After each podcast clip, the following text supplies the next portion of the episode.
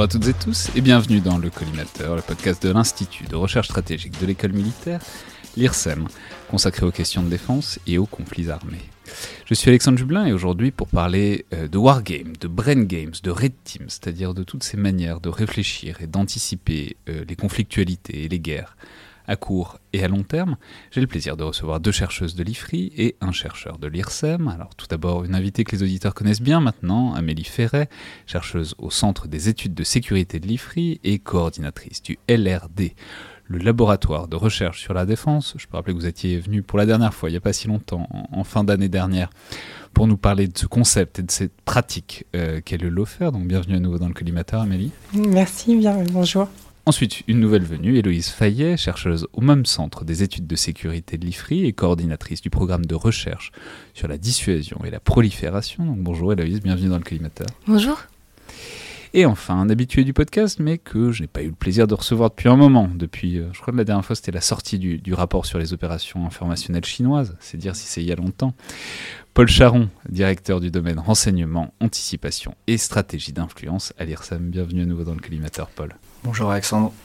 Alors, je vais dire tout de suite que c'est une émission qui s'articule autour d'une excellente note, un briefing stratégique de l'IFRI, dont vous êtes les deux autrices, qui s'intitule Imaginer au-delà de l'imaginaire, Red Teaming et Serious Games au service de l'anticipation et de la prospective, où vous faites une sorte d'état des lieux de ce qui se fait, ou plutôt de ce qui commence à se faire depuis quelques années en France, parce que, bon, je peux le dire, on a déjà parlé un certain nombre de fois à ce micro, notamment dans des émissions avec Antoine Bourguillot, euh, où je pense qu'on peut dire euh, qu'on plaidait, euh, enfin surtout lui, mais en l'occurrence je m'associe bien volontiers à sa cause, pour qu'on prenne un peu plus conscience en France de toutes ces pratiques qui sont tout à fait courantes, voire hégémoniques chez certains de nos alliés, et de fait pour en parler souvent de manière plus ou moins prosélyte, disons, autour de moi et, autour de l'école militaire, en tout cas, je peux témoigner qu'il me semble que ça bouge un peu. Tout ça, que c'est un peu moins considéré comme des trucs de gosse ou, ou, des exercices spéculatifs sans intérêt, comme ça pouvait être encore un petit peu le cas il y a quelques années. Et euh, je pense que c'est tout à fait le bon moment et la bonne occasion pour faire une sorte d'état des lieux de tout ça, comme vous le faites très bien dans l'étude, et puis aussi de le prolonger en entrant un peu dans le détail de euh, ce que tout ça apporte, à la fois de la manière dont on le fait et euh, de, ce qu'on peut en tirer directement et indirectement. D'autant qu'on a ici à l'IRSEM un domaine qui réfléchit à ce même genre de problématique euh, que vous dirigez, Paul Charon. Je, je vais rappeler que vous êtes aussi spécialiste des questions de renseignement, ce qui est un angle aussi tout à fait intéressant pour traiter de la question, ce que toutes ces pratiques apportent aussi à la collecte et au traitement du renseignement. Alors, pour commencer, il faut évidemment toujours faire un effort définitionnel, notamment des gros concepts qui sont dans le titre. Alors, commençons par les anglicismes. Donc, on a Serious Games et Red Teaming, auquel je vais rajouter Wargaming, qui est le, thème, le, terme qu'on qu qu utilise le plus souvent, notamment en France, parce que c'est souvent c'est le raccourci qu'on fait. Alors expliquez-nous peut-être qu'est-ce qu'on recouvre, qu'est-ce que ça... C'est-à-dire, on, en a parlé plein de fois, je peux renvoyer aux émissions qu'on a faites avec Antoine, qui au fond tournent toujours autour de cette même question, c'est qu'est-ce que c'est qu'un wargame, un serious game, et à quoi ça sert et au fond, on peut en disserter pendant des heures et poser la question, c'est déjà avoir un peu la réponse, c'est déjà la moitié du travail. Mais au fond, donc, une autre manière peut-être de poser la question, c'est peut-être surtout de savoir comment c'est compris en France, comment c'est compris par l'institution militaire. Donc, voilà, qu'est-ce qu'on entend en France par ça, Serious Game, Wargame, il y a même Brain Game que vous, que vous m'avez fait découvrir, mm. et Red Teaming. Alors je ne sais pas qui veut commencer euh, bah, Je vais peut-être commencer. Euh, oui, en fait, justement, un des objectifs euh, du briefing, c'était d'apporter une clarté conceptuelle, parce qu'on entendait beaucoup euh, ces anglicismes, justement, qui se superposaient, qui n'étaient pas nécessairement bien définis. D'autant qu'on s'est aussi intéressé dans le briefing à la circulation des concepts, donc à comment un concept vient d'un pays, passe dans un autre pays, et ensuite utilisé par un autre pays. Et du coup, chaque institution, et notamment chaque institution militaire, se l'approprie. Et donc, on peut avoir des confusions à cause de problèmes de traduction. Donc, l'objectif du briefing, c'était vraiment de, cartographier euh, ça et d'apporter un peu de, clarté conceptuelle. Et ce qui était aussi intéressant, et c'était aussi euh, un, des points de départ de, de l'étude, c'était de voir comment il y avait euh, derrière cette mobilisation d'anglicisme, parfois un peu marketing, une forme de discours en creux que tenait le ministère sur lui-même d'une institution qui avait besoin de d'être modernisée, de changer ses méthodes de pensée en regardant du côté des États-Unis. Et donc c'est voilà, ce qu'on a fait dans, dans le briefing. On, on, essaye de, on a plusieurs catégories. Donc d'abord les serious games, qui est un terme qui est en soi porte une charge en fait sur justement ce que vous avez dit Alexandre, sur le, cette, cette idée que les wargames, au final, euh, c'est euh, pour des enfants, euh, ça n'a pas sa place dans, dans, la stratégie. Donc, pour montrer qu'en fait, les serious games ont un, une, ambition de formation. Mais le travers, c'est que du coup, serious, ça, ça a l'air ennuyeux. Mais pas nécessairement. Enfin, je pense que les avis peuvent être partagés parce que le problème des wargames, en l'occurrence, c'est vraiment d'apprendre les règles qui peuvent être très compliquées, euh, très codifiées. Et donc, euh, le problème qu'on a en France, c'est d'essayer de faire en sorte de, simplifier euh, l'accès à ces wargames pour les officiers, notamment. et ça, c'est pas, pas toujours évident. Donc, peut-être que eux diront que c'est ennuyeux, mais je pense que les efforts vont, vont dans le sens contraire. Et vous avez donc de l'autre côté le grand, le grand. Et donc, comment, comment est-ce qu'on pourrait le définir? C'est des jeux, des, des manières d'essayer de réfléchir à des problèmes de manière plus ou moins ludique, mais quand même sérieuse, c'est ça? Non, vous avez deux, deux, définitions. Il y a le red team, enfin le red teaming compris dans le sens euh, anglais ou américain, qui vise à essayer de changer sa méthode de pensée. Et une des manières de changer sa méthode de pensée, c'est justement de faire des wargames. Voyez? C'est pour ça que les deux euh, sont liés et se recoupent. Et donc vous avez plusieurs euh, définitions. Vous avez soit essayer de réfléchir par des scénarios, donc ça c'est plutôt du red teaming, soit réfléchir par de l'analyse structurée en prenant conscience de vos billets, soit euh, réfléchir euh, sur plateau euh, en justement incarnant un, des belligérants et donc voir quels sont vos réflexes, comment vous allez manœuvrer, comment vous allez innover par rapport à une doctrine. Et c'est tout, en fait, c'est toutes ces, ces, idées, même les brain games dont Héloïse, je pense, parlera, ça, ça vise vraiment à cette idée de changer sa méthode de pensée. Et c'est pour ça que le ministère, euh, avec ces, multiplications de, termes, vise vraiment à faire une forme de révolution cognitive. Alors, on a, on, a à peu près une définition du wargame, on commence à avoir une définition du, du red teaming, mais il faudrait y revenir parce qu'il y a une ambiguïté. Non, les brain games, que moi-même c'est une expression que j'ai déjà croisée, je pense, mais que je connais, c'était très flou dans ma tête. Donc qu'est-ce que ce serait, Loïs Fayet, que ces brain games? Alors au ministère des Armées en France, en tout cas, les brain games sont une nouveauté euh, qui date en fait de l'arrivée euh, au poste de chef d'état-major des armées du général Burkhardt, qui, euh, semble-t-il, s'est assez rapidement saisi de ces nouveaux outils conceptuels et euh, qui euh, semble très désireux et volontaire d'accéder très rapidement à un niveau euh, de connaissance sans forcément passer par la lecture habituelle de notes ou de briefing.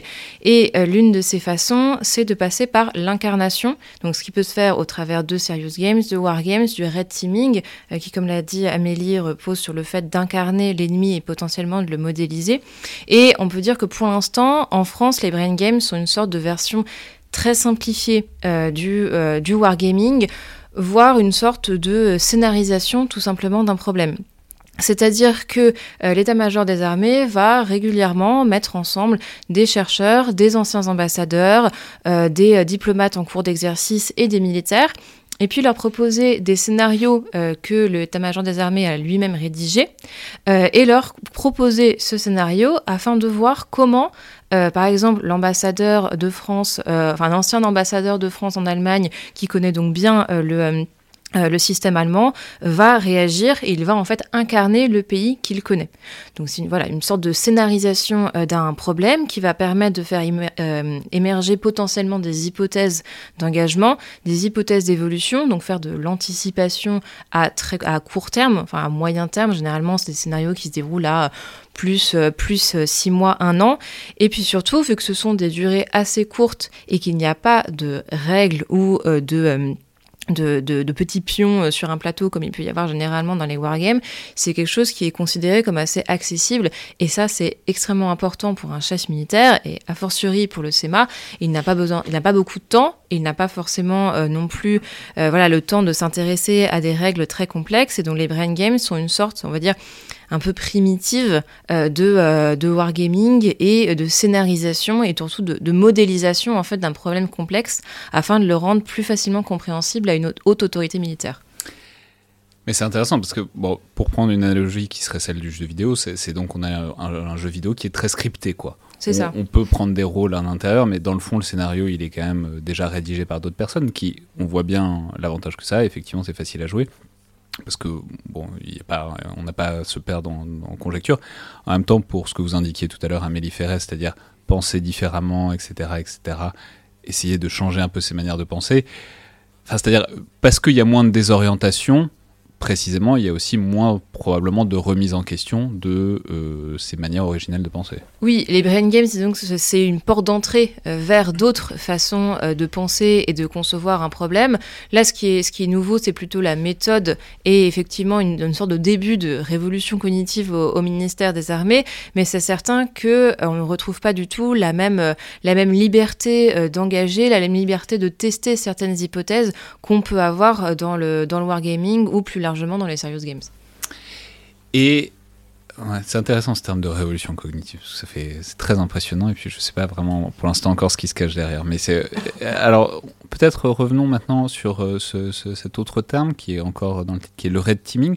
Alors là c'est intéressant parce que vous soulignez que il y a une ambiguïté fondamentale, euh, notamment dans le contexte français, mais qui est vraiment centrale parce que je peux témoigner que c'est la raison pour laquelle il y a plein de conversations où en fait on parle pas de la même chose avec certaines personnes, notamment quand elles viennent de l'étranger. Donc, donc le red teaming, parce qu'en France, la Red Team, là, c'est la Team, on en reparlera, mais c'est la Red Team, c'est les auteurs de science-fiction du ministère des Armées qui font des scénarios de rupture, etc. etc. On aura le temps euh, et l'occasion d'en reparler dans cette émission.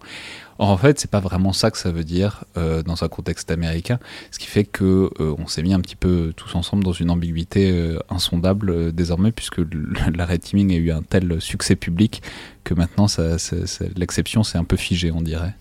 Amélie Ferret Mais oui, tout à fait. En fait, il y a vraiment une confusion entre euh, nous en France où on pense euh, red teaming euh, dans l'idée d'incarner son ennemi et donc de, de, penser les rouges en fait avec soit leur système d'armes, leur tactique, leur doctrine, voilà, et l'acception plutôt américaine qui là vise d'abord en fait à faire l'avocat du diable. C'est vraiment la tradition de l'avocat du diable qui est donc euh, une fonction qui a été euh, en fait théorisée euh, au sein de l'Église catholique pour opposer, en fait, dans, une volonté de reprendre le monopole de la canonisation, donc de décider qui va devenir saint ou non. et donc là, l'Église catholique a institué une fonction qui s'appelle l'avocat du diable pour essayer donc de vérifier si vraiment la personne était sainte ou non. Et là, c'est exactement la même chose. Le red teaming aux États unis c'est vraiment, on va essayer euh, de se faire l'avocat du diable pour euh, voir nos impensés et surtout pour aboutir à euh, une meilleure prise de décision. Et donc, les, Américains ont créé en 2004 une université du red teaming à Kansas City au sein donc de, de l'Army. Donc, c'est sous l'autorité du TRADOC qui est leur équivalent CDEC, e donc plutôt armée de terre. Et là, le CDEC, rappelons, c'est le Centre de doctrine et d'enseignement du commandement. Bon, globalement, c'est un endroit où on réfléchit aux manières de commander, aux évolutions de la doctrine. Euh, c'est pas très loin d'ici, à, l'école militaire. Donc, il y a évidemment un équivalent aux États-Unis, parce qu'il y a des équivalents de tout aux États-Unis, sauf qu'ils ont plus de moyens et plus d'effectifs.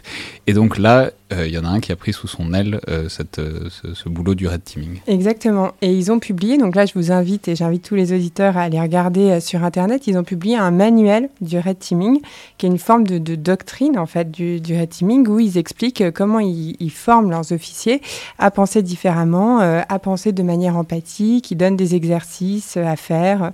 Notamment, ils les emmènent dans des musées ils ont 15 minutes pour décrire ce qu'ils ressentent face à un tableau. Enfin, c'est assez euh, euh, divers comme méthode. Je paierais assez cher pour voir des officiers euh, euh, américains être emmenés dans un musée et euh, qui a un débriefing instantané. Enfin bon bref, peu importe. Ça, Mais donc et pardon. Et, en France, en France donc on est sur un truc beaucoup plus ah, terre à terre, c'est-à-dire le red teaming, c'est on fait un scénario, il y en a certains qui jouent les Chinois, les Russes, qui, qui on voudra.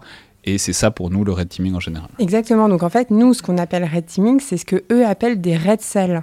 Donc des cellules rouges qui visent, euh, quand on veut faire euh, un ordre ou quand on veut faire euh, une manœuvre, à, on va détacher un petit groupe de, de personnel militaire qui va incarner l'ennemi et qui va dire, bah voilà, moi si j'étais l'ennemi, j'avancerais de telle et telle manière, je procéderais de telle et telle manière, un peu ce que font aussi d'ailleurs les, les, white hackers pour, pour le cyber, hein, qui vont tester la résistance ou la robustesse d'infrastructures. Et donc il y a cette confusion entre... ce à quoi il faut donc rajouter en plus la confusion qu'on a balancé la Red Team dessus du ministère des Armées, c'est-à-dire des auteurs de science-fiction qui font des scénarios de rupture, etc. etc. Donc au final, euh, il y a au moins trois exceptions différentes pour ce terme de Red Team. Donc je pense qu'on va tous être d'accord pour le, dire qu'il vaut mieux le jeter à la poubelle et en trouver d'autres parce que euh, ce sera beaucoup plus simple à ce stade, mais évidemment ce serait trop simple. Mais enfin, un dernier élément peut-être dans ce titre qu'il faut creuser, c'est la question de l'anticipation et de la prospective. Alors d'abord, essayer de faire une distinction conceptuelle, pas forcément évidente entre les deux, et puis surtout, parce que là, c'est des choses, certes, euh, mais ça peut être quasiment des choses en temps réel, c'est-à-dire on peut tester des plans dans euh, deux semaines, deux, mois, deux ans, etc. Mais pour euh, l'idée de l'anticipation et la prospective, c'est donc de voir plus loin, de voir, euh, d'analyser des tendances, etc., etc. Donc, dans quelle mesure est-ce que tout ça euh, aide cette fonction, cette euh, prospective, qui est, je peux le dire, une préoccupation qui monte de plus en plus au sein du ministère des Armées? Je sais pas, Paul Charon? Oui. Il y a cette distinction entre anticipation et prospective, elle est très française en fait. on la retrouve assez peu ailleurs. Euh, c'est essentiellement euh, jusqu'où on se projette dans l'avenir. Donc euh, l'anticipation verrait moins loin que, que la prospective, disons. Euh, et, c'est là que certains voient une différence entre l'anticipation qui reste sérieuse, disons, et la prospective qui devient le royaume de la fiction, euh, voilà, et des, scénarios en tout genre. Et je crois que c'est pas une, une, distinction si fondamentale que ça.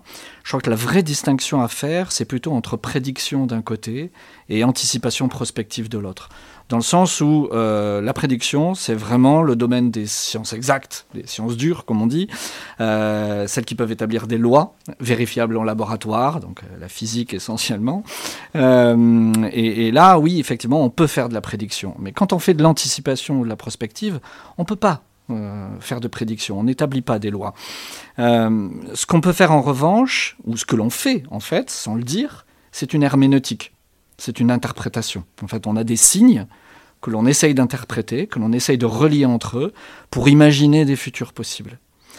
Et c'est très intéressant parce qu'une chose que l'on n'a pas dit, c'est qu'on parle de révolution euh, au sein des armées, mais en fait c'est une révolution qui touche euh, tout un tas de disciplines des sciences humaines et sociales. Et s'il y a bien une discipline qui en ce moment connaît cette révolution, c'est la littérature, c'est les lettres, les études de lettres.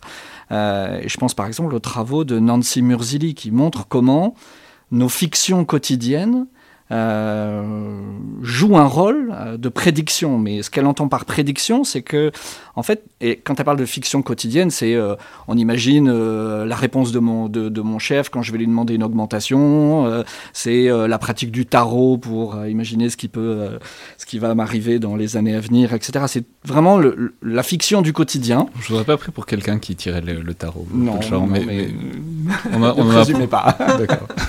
Et, ces fictions quotidiennes, Nancy Mursini nous explique qu'en fait, elles constituent non seulement des expériences de pensée, et ces expériences de pensée permettent de constituer des stocks de futurs possibles qui nous aident à réagir quand le, futur survient. Et donc, plus on a un stock important, plus on est capable de réagir, plus on est résilient. Et c'est ça, je crois, qui est important dans, dans l'anticipation personne, enfin, ou en tout cas, les gens sérieux ne pensent pas qu'ils vont véritablement anticiper le futur. C'est pas ça l'idée.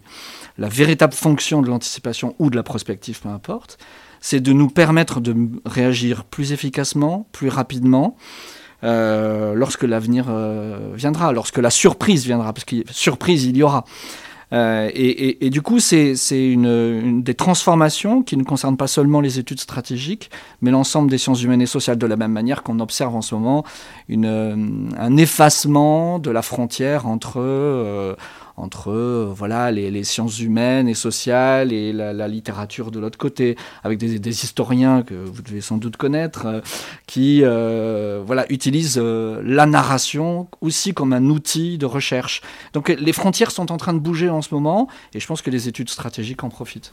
Et c'est juste c'est très important de dire ça parce que je Antoine Bourguiot le dit littéralement à chaque fois qu'il vient à ce micro, mais c'est très important parce que ça dit ce qu'on peut attendre ou pas des serious games et surtout des wargames. Et c'est la tarte à la crème euh, sur laquelle il faut faire attention quand on le voit venir. C'est ce wargame qui prévoit ça, ça, ça, ça, ça. Non, un wargame, euh, alors euh, en l'occurrence, ces dernières semaines, ces derniers mois, c'était la grande offensive ukrainienne qui est préparée par des wargames à Washington, etc. etc.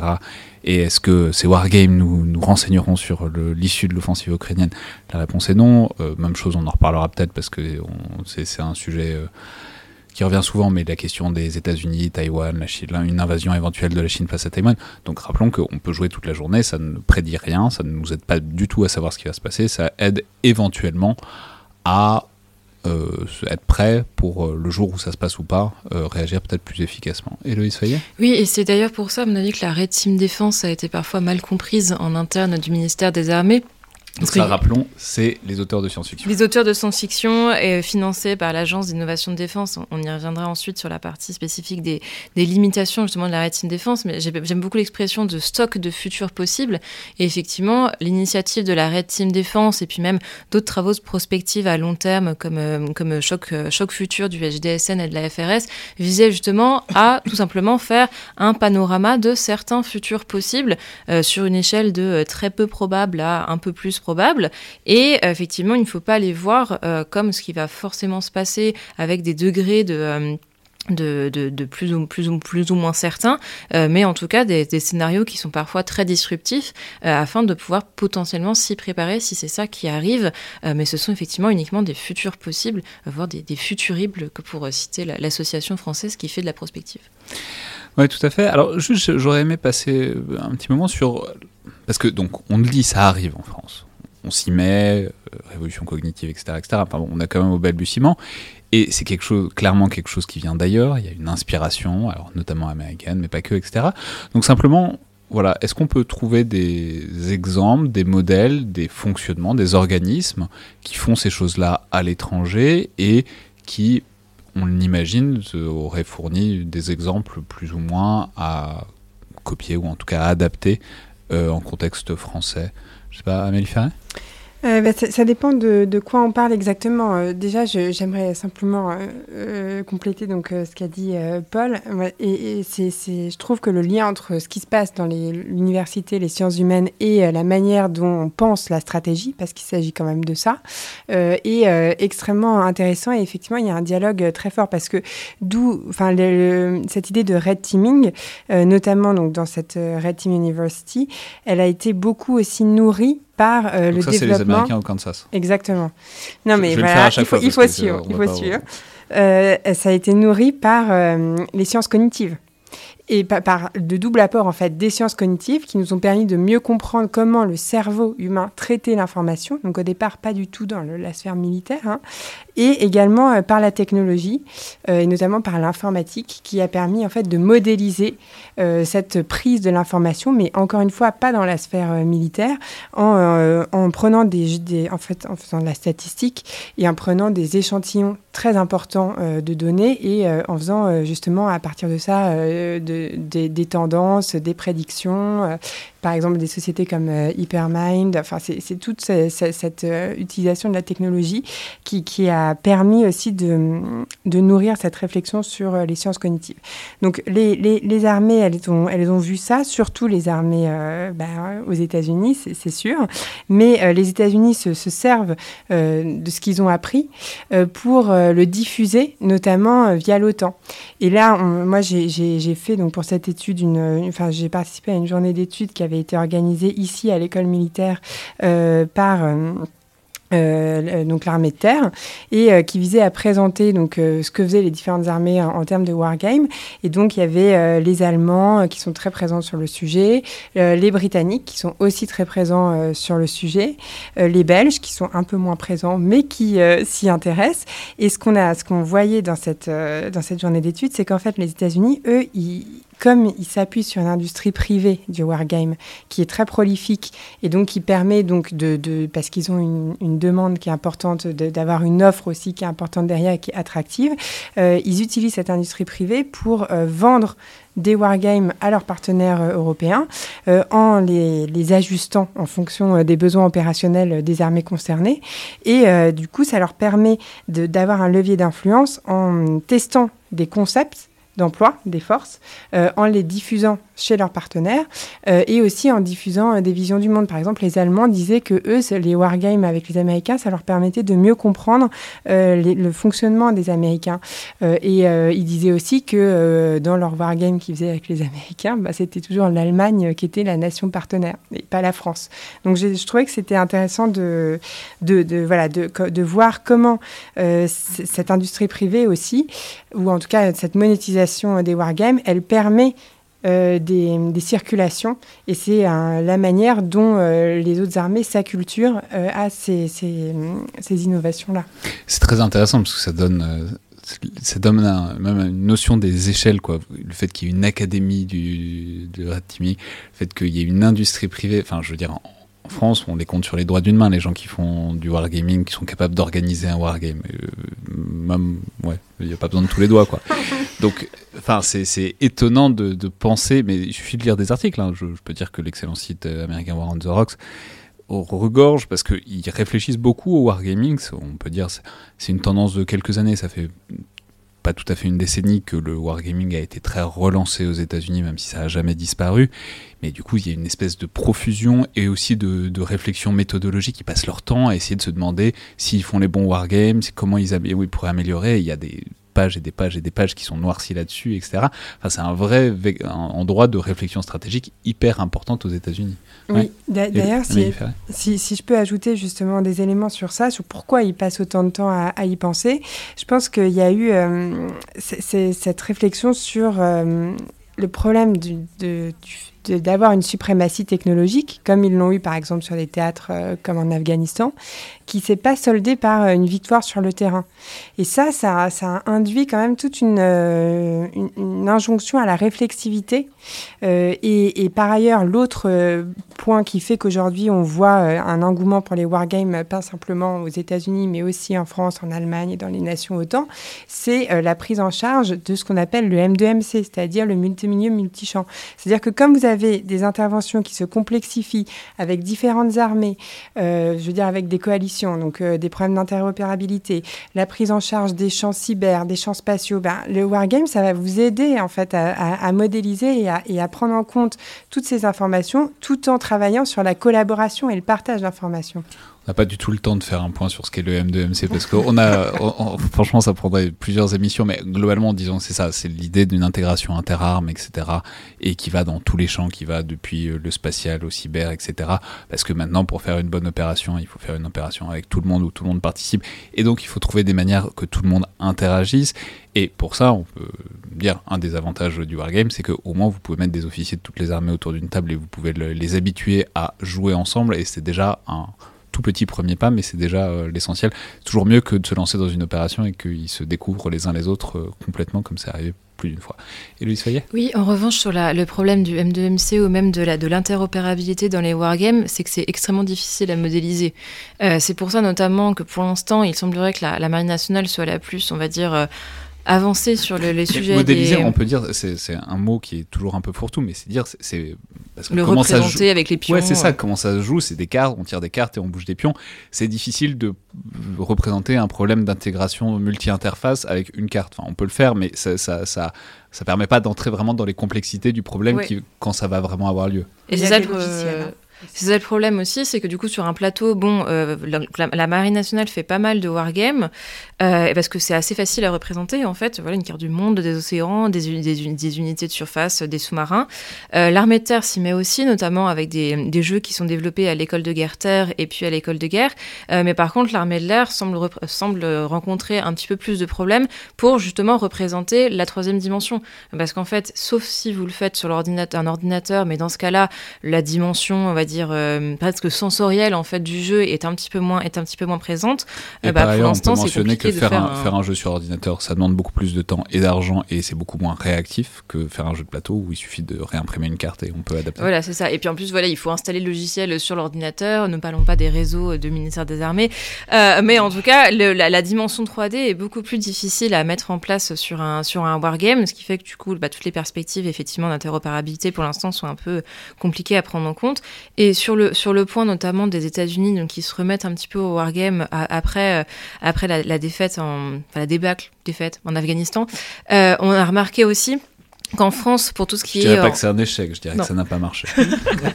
pour tout ce qui est anticipation et prospective en France, on a remarqué que en fait, il y avait une série quand même alors pas forcément d'échec euh, de l'anticipation, mais c'est toujours un petit peu trop facile de les, présenter comme ça, euh, mais en tout cas une série de surprises euh, stratégiques peut-être, que ce soit les coups d'État au Mali, bah, la guerre en Ukraine, mais aussi la crise du Covid, qu'on oublie parfois en fait dans, le, dans, le, dans les, choses qui n'ont pas forcément été anticipées et qui ont en fait provoqué une crise, une prise de conscience et puis aussi une crise hein, de, conscience chez les, chez les décideurs, que ce soit politiques ou militaires.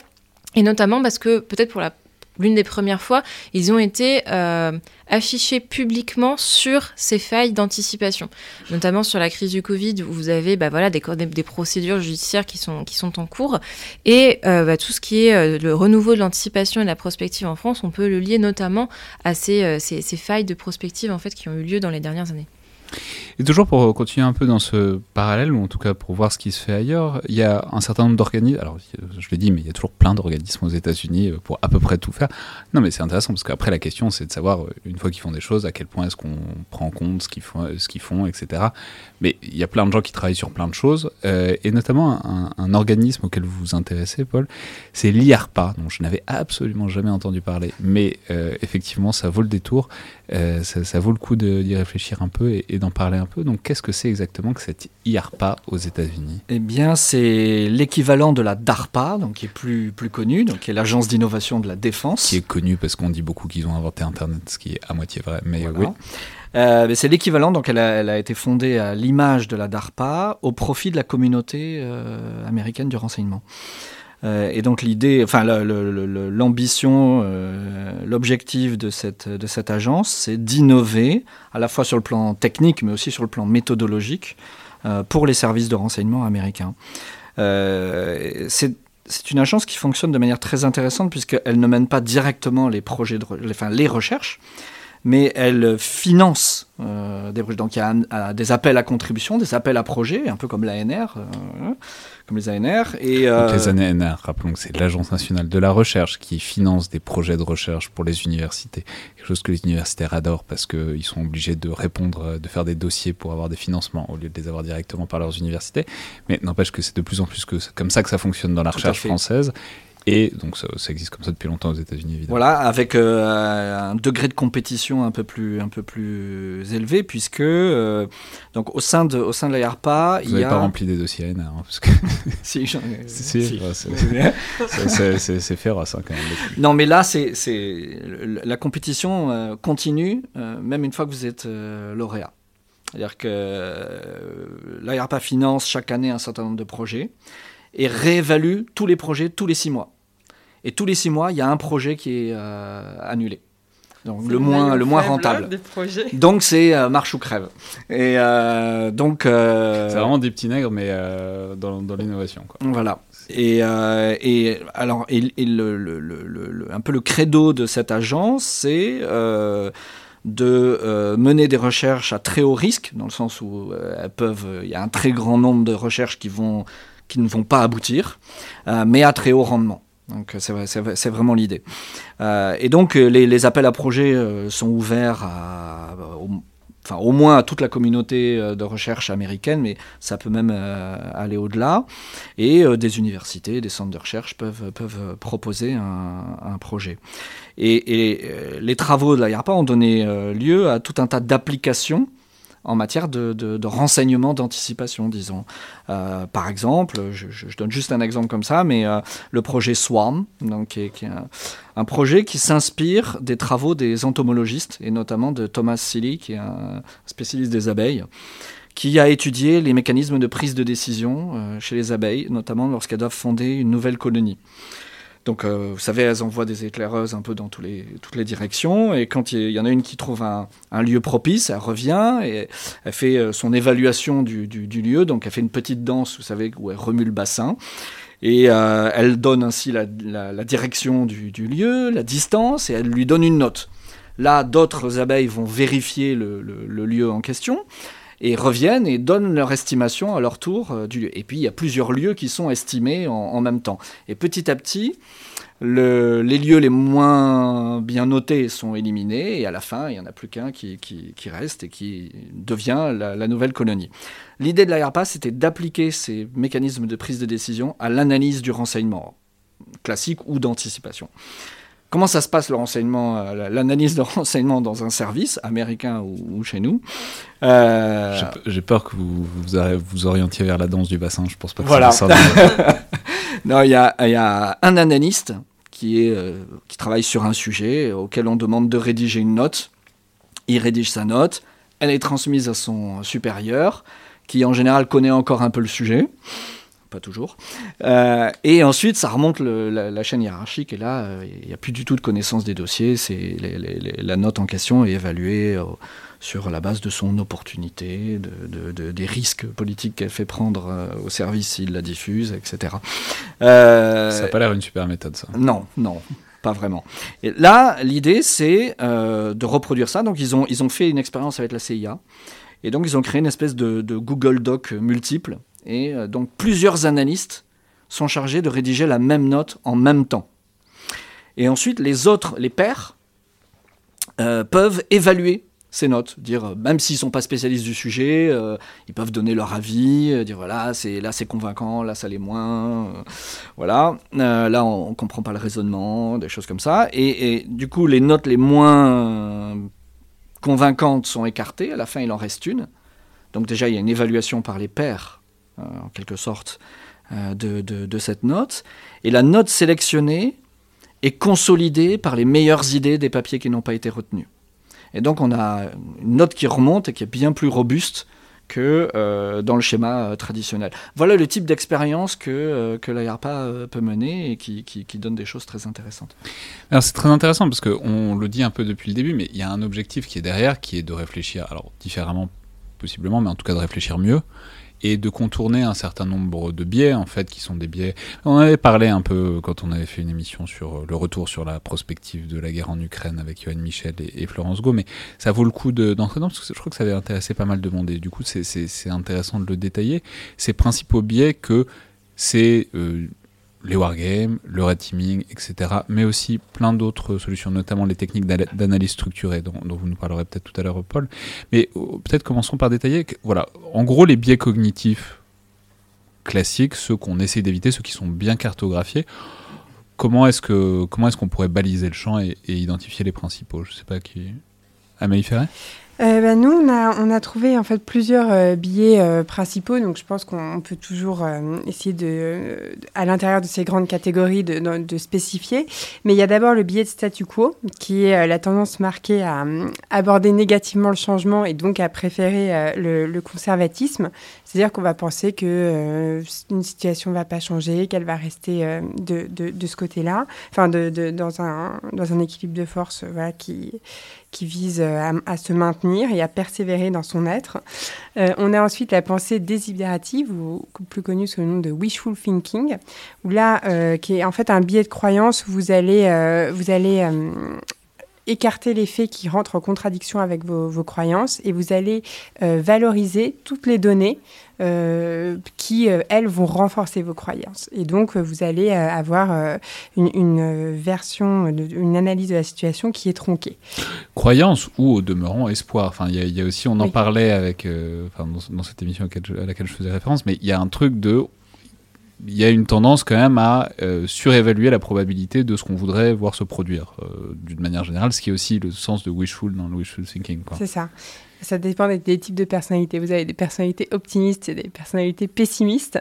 Mais euh, effectivement, c'est euh, la tendance donc, à valoriser tout ce qui va dans le sens de vos aspirations. En l'occurrence, pour euh, le reprendre, c'était dans le cadre de la guerre en Ukraine, enfin, en tout cas de cette montée en puissance, c'était cette idée on n'a tellement pas envie qu'une guerre arrive qu'on a tendance à surévaluer les facteurs qui pourraient euh, amener à, garder justement le statu quo aussi d'ailleurs, mais en tout cas qui pourrait aller dans le sens inverse d'une invasion qui pourtant, bon, un an et demi plus tard, euh, un peu sauté aux yeux quand même. Oui, tout à fait. Ensuite, il y a le billet d'impact, où là, c'est euh, l'idée que vous allez survaloriser donc, les scénarios qui ont des conséquences les plus structurantes. Et enfin, ça c'est le plus important, le billet de données, où, où là, vous allez... Euh, comme Attendez, c'est intéressant. Donc, le biais d'impact, les conséquences les plus structurantes, c'est-à-dire, dans une certaine mesure, c'est plus facile... Enfin, on a tendance à imaginer plutôt une révolution complète du système, parce que dans une certaine mesure, c'est plus facile à imaginer que de penser juste un ou deux petits détails qui changent, etc. Parce que du coup, il faut, il faut réintégrer plein de variables qui existent déjà. C'est la tentation de faire toujours table rase quand on, quand on anticipe quelque chose. Oui, enfin, moi, je, je, le, je, le, considérais plutôt, mais là, je parle sous le contrôle d'Héloïse, par exemple, de, de, de, consacrer beaucoup d'énergie à euh, que faire si Poutine utilise l'arme nucléaire tactique. Donc euh, quelque chose qui n'a pas forcément beaucoup de probabilité d'arriver, mais qui a des conséquences extrêmement structurantes, plutôt que euh, de penser qu'est-ce que, comment il utilise son arme blindée ou quelle est la supériorité aérienne réelle des Russes. Oui, c'est quelque, chose qui a effectivement beaucoup moins de chances de se produire. Enfin, on, l'espère évidemment. Après, je pense pas que en interne. Je, rappelle que vous êtes spécialiste dissuasion et prolifération, donc c'est important. Oui, oui, évidemment. je rassure tout le monde. Euh, la probabilité pour que ça arrive est extrêmement faible. Et mais par contre, alors dans en, interne, je pense de l'administration, c'est quelque chose qui est évidemment regardé avec là aussi beaucoup de distance euh, parce que ce sont des sachants euh, qui normalement partagent cette, cette, cette opinion que il faut cette analyse euh, que ça, a très peu de chances de se passer. Euh, or, une fois que ça sort d'un cadre de personnes qui bah, savent de quoi elles parlent, effectivement, une fois que ça, se répand dans une communauté peut-être un peu plus politique ou euh, même dans les médias, dans ce cas-là, effectivement, les, malheureusement, les médias vont chercher, généralement chercher l'hypothèse qui fait, la plus, qui fait le plus de bruit, qui va avoir le plus d'impact sur que ce nos sociétés, euh, mais aussi la, société russe en cas d'utilisation par, euh, par, Vladimir Poutine de l'arme nucléaire. Et euh, c'est là qu'on peut retrouver effectivement un désir, on va dire, d'imaginer une hypothèse qui effectivement fait la plus de bruit possible, parce que c'est peut-être aussi ça que qui va être le plus lu en interne. Mm. Et euh, là, pour généralement, quand on écrit euh, des notes de renseignement ou des notes, des notes de recherche, euh, c'est celle qui en fait propose parfois la solution, alors soit la plus conservatrice effectivement via le blé de conservation, mais aussi celle qui a, on va dire, les idées peut-être un peu les plus novatrices, et puis celle qui va permettre en fait d'être brandie par le chef en disant ah regardez, nous on pense que ça va être comme ça, ou il faut se préparer à telle à telle ou telle hypothèse. Et ça effectivement, on en parlait dans le processus de validation d'une note, mais il y a vraiment une dimension, euh, bah, à nouveau là, marketing et popularité d'une idée, euh, d'une hypothèse qui est un petit peu trop, euh, un petit peu trop importante. Et généralement, voilà, vous avez le supérieur hiérarchique, votre N plus 3, qui va demander en fait une certaine, un certain papier pour pouvoir le présenter au, chef. un papier qui fasse du bruit et qui donc retienne l'attention. Quoi. Paul Charon Je crois que ce qu'il faut rappeler sur les, la question des, des biais cognitifs, d'une manière générale, c'est que, alors, alors juste, on va terminer parce qu'on en a oublié encore un qui, était, qui était, le, biais de données. voilà, exactement. Donc le biais de données, c'est l'absence de la mise à jour d'un set de données ou d'un échantillon de données. Et euh, là, c'est assez connu. Donc euh, c'est le, le, la question du signe noir. Je crois que vous en aviez parlé aussi dans, dans une précédente émission avec euh, Florence Gaume. et donc le signe noir, c'est en fait ça, ça relate l'expérience ahurie des Occidentaux qui sont arrivés en Australie et qui ont découvert l'existence de signes noirs, ce qu'ils ne pouvaient pas imaginer eux, puisqu'ils ne connaissaient que des signes blancs. Et donc, c'est l'idée qu'on raisonne, on va avoir un, échantillon de données et on va extrapoler à partir de cet échantillon pour euh, avoir des vérités générales. Donc ah ben, vous, voyez que des signes blancs, vous pensez que les signes ne peuvent que être blancs. Et ça, ça renvoie à ce que disait euh, Paul sur l'épistémologie, puisque un des problèmes de la connaissance scientifique, c'est que euh, vous avez des preuves d'une vérité qui arrive que par le contraire. C'est-à-dire que la loi de la gravité, si votre stylo il tombe, ben, elle est prouvée jusqu'à ce qu'un jour, si votre stylo ne tombe plus, bon ben là, voilà, ça, ça, ça, ne prouve plus la, loi de la gravité. Et donc ce, ce biais euh, du signe noir. Donc c'est Nassim Taleb qui l'a théorisé dans, dans, un livre et euh, il, est, euh, il est aussi très important pour tout ce qui est analyse stratégique évidemment. Paul Charon, donc sur tous ces biais cognitifs. Oui, en fait, il, il relève de, de, de, ce que les cognitivistes appellent des heuristiques, qui sont en fait des, des raccourcis cognitifs. Euh, et ils ont été mis euh, au jour notamment par Daniel Kahneman et Amos Tversky. Et, Kahneman, il, faut, il, faut, le dire, c'est le, seul non-économiste qui a eu le prix Nobel d'économie euh, pour une branche de l'économie qui est l'économie comportementalmente. Rappelons que le prix, Nobel d'économie n'existe pas, mais c'est une autre question. c'est un prix de la Banque de Suède en, l'honneur d'Alfred Nobel. Bref, c'est ma mesquinerie rituelle. Très bien. et, et, Kahneman propose une modélisation en fait du fonctionnement du cerveau. Alors euh, ça a été traduit en français sous le, titre de système 1 et système 2. Donc il y a un système 1 qui est un système un peu, euh, euh, disons, intuitif, voilà, spontané, qui, est capable de réagir très vite. Et puis le système 2 qui serait plus rationnel, mais très lent, très coûteux sur le plan énergétique. voilà.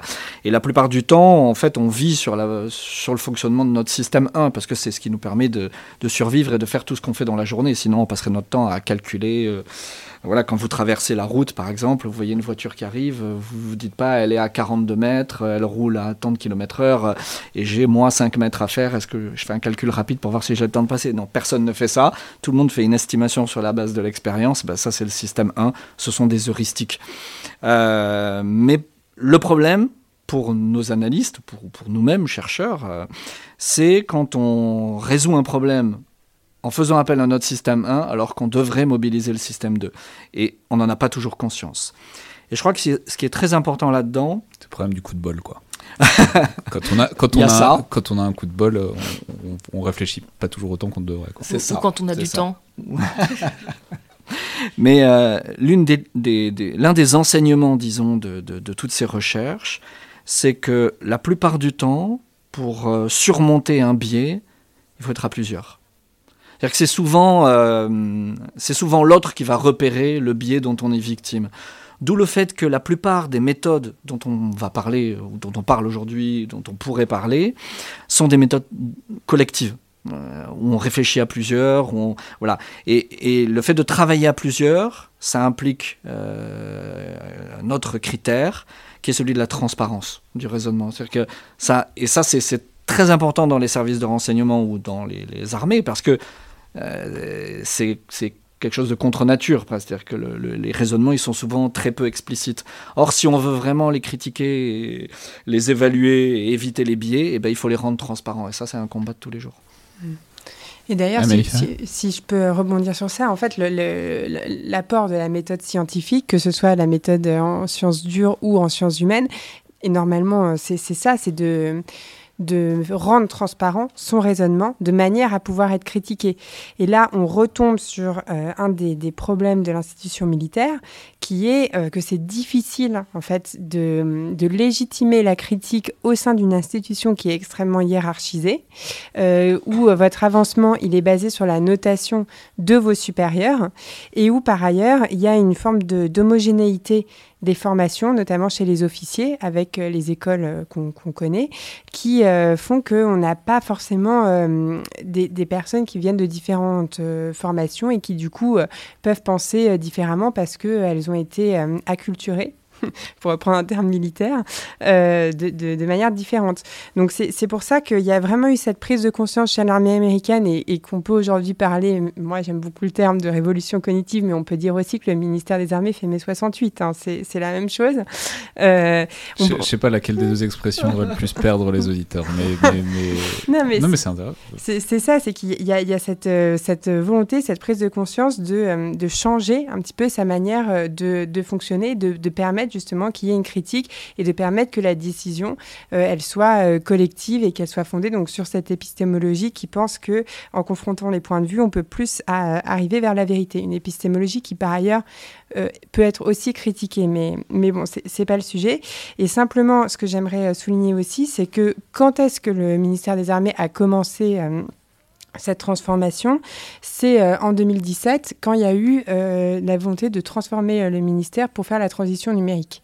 Et en fait, à partir, c'est là où on voit, moi je trouve ça extrêmement passionnant, l'intrication en fait des technologies qui vont permettre de, d'agréger des opinions individuelles de, manière beaucoup plus importante, de, de, refonder les prises de décision et donc c'est, c'est tout ce qui est théorisation de l'épistémologie.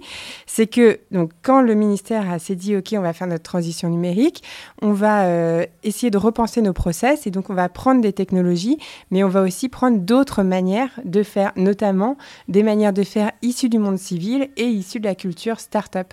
Donc on a vraiment cette, euh, volonté d'ouverture en fait du, ministère à d'autres manières de penser et à d'autres euh, process.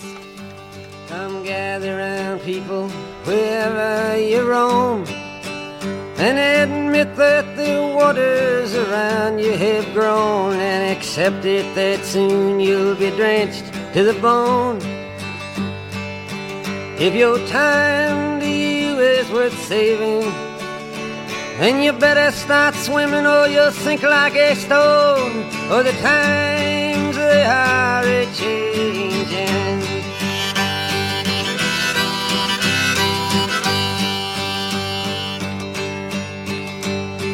Writers and critics who prophesize with your pen. And keep your eyes wide, the chance won't come again. And don't speak too soon, for the wheel's still in spin. And there's no telling who that it's naming. Was the loser now will be later to win, for the times they are a changing.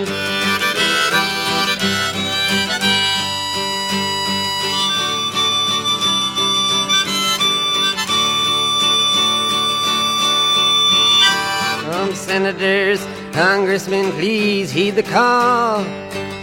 Don't stand in the doorway, don't block up the hall, or he that gets hurt will be he who has stalled. The battle outside raging will soon shake your windows and rattle your walls, for the times they are a changing. Et justement, donc, comment est-ce que ça marche? Donc, Là, vous nous avez donné une sorte de point de départ.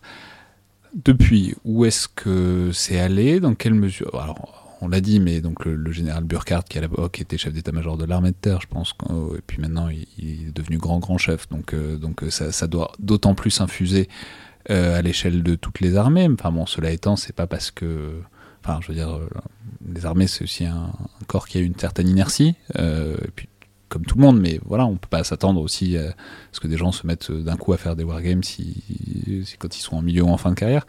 Donc voilà, comment est-ce que ça a été implémenté? Comment est-ce que ça a été structuré aussi? Parce que c'est toujours très important. je, on, on, a commencé à le dire, mais voilà, sans moyens, sans effectifs, sans structure, euh, on va moins loin quand même et euh, accessoirement auprès de qui ça prend C'est aussi une autre question. Je sais pas, Héloïse Fayet Oui, alors ça dépend des formats. On va peut-être commencer par la, par la Reptine Défense dont on a brièvement parlé tout à l'heure. Donc les écrivains de science-fiction euh, qui sont réunis tous ensemble euh, pour donc réfléchir à des scénarios de rupture avec l'aide d'une Blue Team, donc là, qui, fait pas, qui sont en fait des officiers du ministère des Armées qui vont permettre de cadrer un petit peu les travaux et puis de fournir éventuellement des données confidentielles assez à ces écrivains afin de confronter en fait quand même d'essayer de, de, de, mettre dans un cadre des, des, possibles euh, ces scénarios. C'est quoi, c'est la, la Il y a des civils aussi. Ah, il y a, des, civils, pardon. euh, et donc cette, euh, cette Red Team, cette Red Team Défense, donc c'était un contrat euh, donc de trois ans avec l'Université Paris Sciences et Lettres qui se termine à l'été 2023. Et donc la question est de savoir est-ce que ça va être renouvelé, sous quelle forme, mais on peut faire un premier bilan tout de même de cette, de cette Red Team, de cette Red Team Défense en montrant que, à notre sens, la, conclusion qu'on en a tirée avec Amélie Ferret, c'est que euh, l'objectif effectivement d'ouverture du ministère et en fait l'objectif peut-être un petit peu marketing de la Red Team Défense a fonctionné. Il y a eu une couverture médiatique assez phénoménale de cette, de cette initiative. Invraisemblable. Invraisemblable, surtout rapporté à ce qu'on a pu en dire. C'est-à-dire, on en parlait avant que ça existe, on en a parlé quand ça a été créé, on en parle maintenant qu'ils ont rendu des trucs. Alors, on, pourrait, reparler de ce qu'ils ont rendu ou pas, mais en tout cas, ce qui est public, bon, on peut pas dire que ça ait forcément révolutionné euh, la pensée stratégique. Enfin, ça n'est qu'un avis très personnel, mais, mais on sait qu'il y a des choses aussi qui sont restées classifiées, etc. Mais pourtant, on n'a parlé que de ça depuis 3, 4, 5 ans.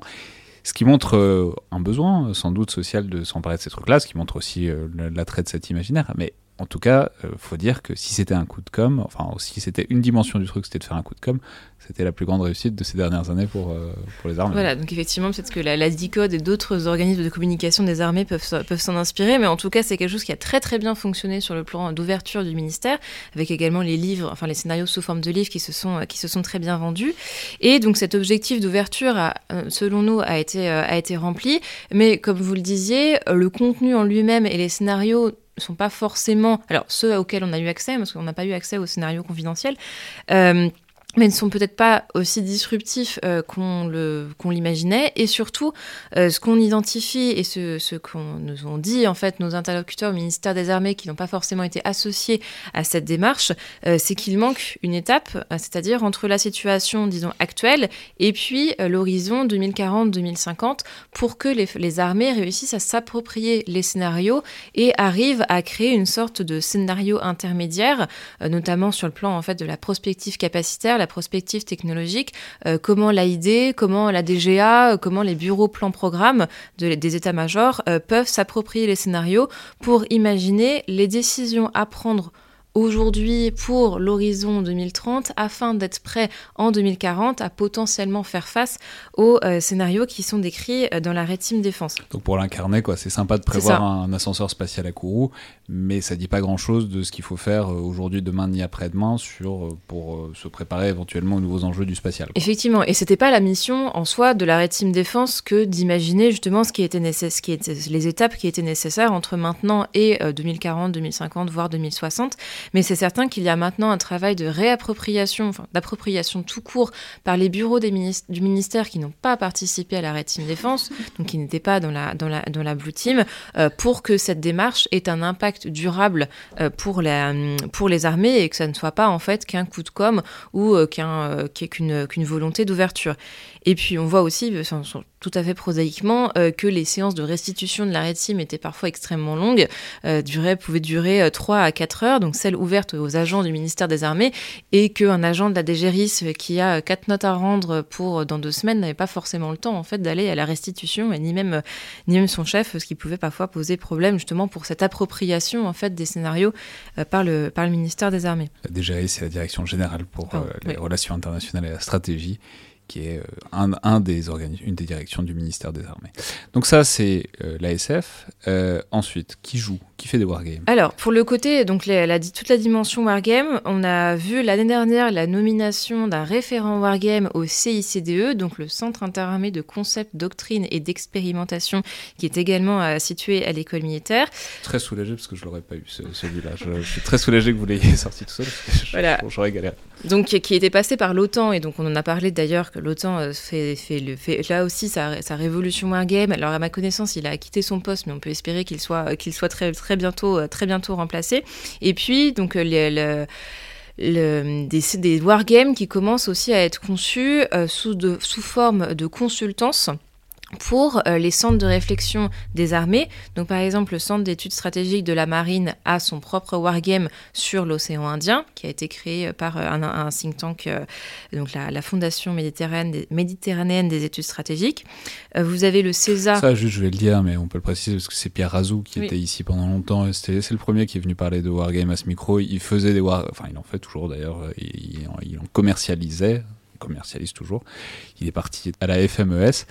Euh, mais c'est, c'est, c'est, ça garde une synergie avec tout ça, ce qui est, ce qui est super, parce que, parce que, on peut le dire, ce que je disais tout à l'heure, il n'y a pas énormément de gens qui sont mhm. capables de produire des wargames, donc c'est, chouette de réussir à capitaliser là-dessus, quoi. Oui, et surtout en, étant aussi proche en fait du ministère qui permet d'avoir des produits en fait qui correspondent aux, demandes des, armées et pour avoir moi-même joué euh, à son à son wargame à l'Indien, effectivement, c'est très très fidèle à la réalité et assez utile.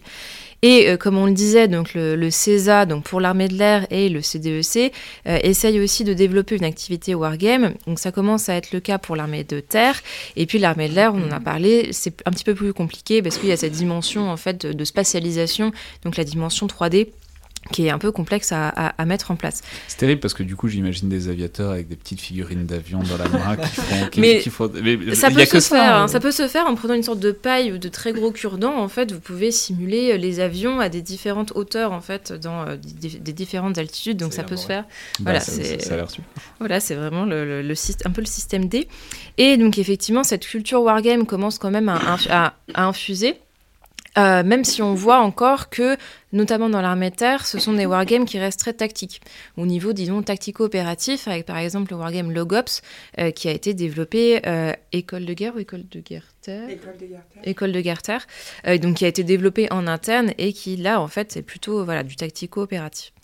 Euh, et après, vous avez le dimension plus large de Serious Games dont on parlait au début et qui n'est pas forcément en fait l'incarnation d'une équipe bleue et d'une équipe rouge, disons, ou l'incarnation de différents acteurs, mais l'appropriation par là aussi des moyens, de moyens ludiques, euh, des problématiques assez complexes. Et là, je pense notamment à un Serious Game qui s'appelle Stratégicon et qui permet euh, de s'approprier différents mécanismes de la LPM donc la loi de programmation militaire.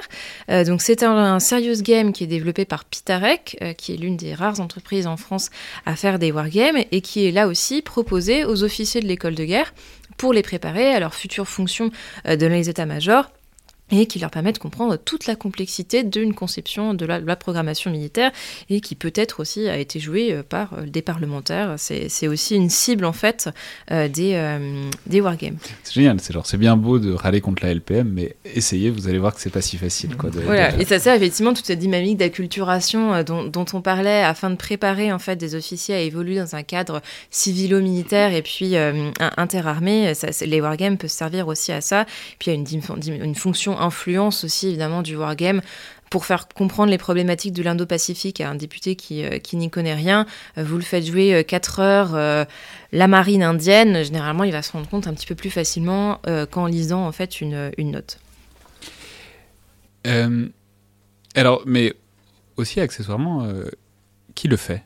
C'est-à-dire, c'est qui participe? Alors, on imagine bien que c'est plus ou moins obligatoire selon les endroits et selon les, les publics, mais c'est tout bête, mais est-ce qu'il y a une question de génération? Est-ce que c'est les jeunes qui s'y mettent? Est-ce que tout le monde euh, est un peu susceptible? Voilà, comment est-ce que c'est intégré? Comment est-ce que c'est approprié? Euh, différemment euh, selon les publics et selon.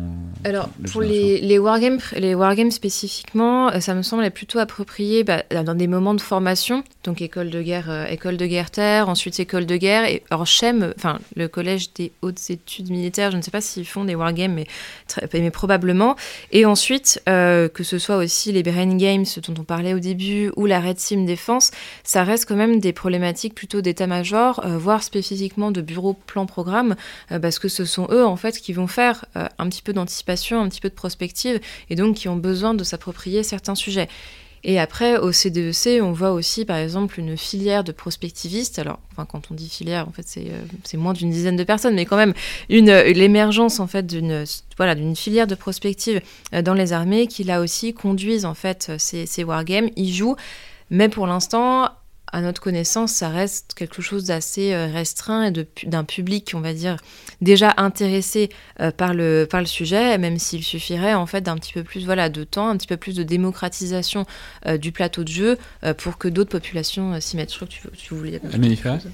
Euh, oui, bah, simplement pour compléter, je pense que ça dépend aussi des formats euh, des, des, wargames, parce que Héloïse a parlé des, formats plateau, mais il y a aussi euh, des formats modélisés qui se rapprochent du jeu vidéo, où là, on peut toucher un, un public plus jeune.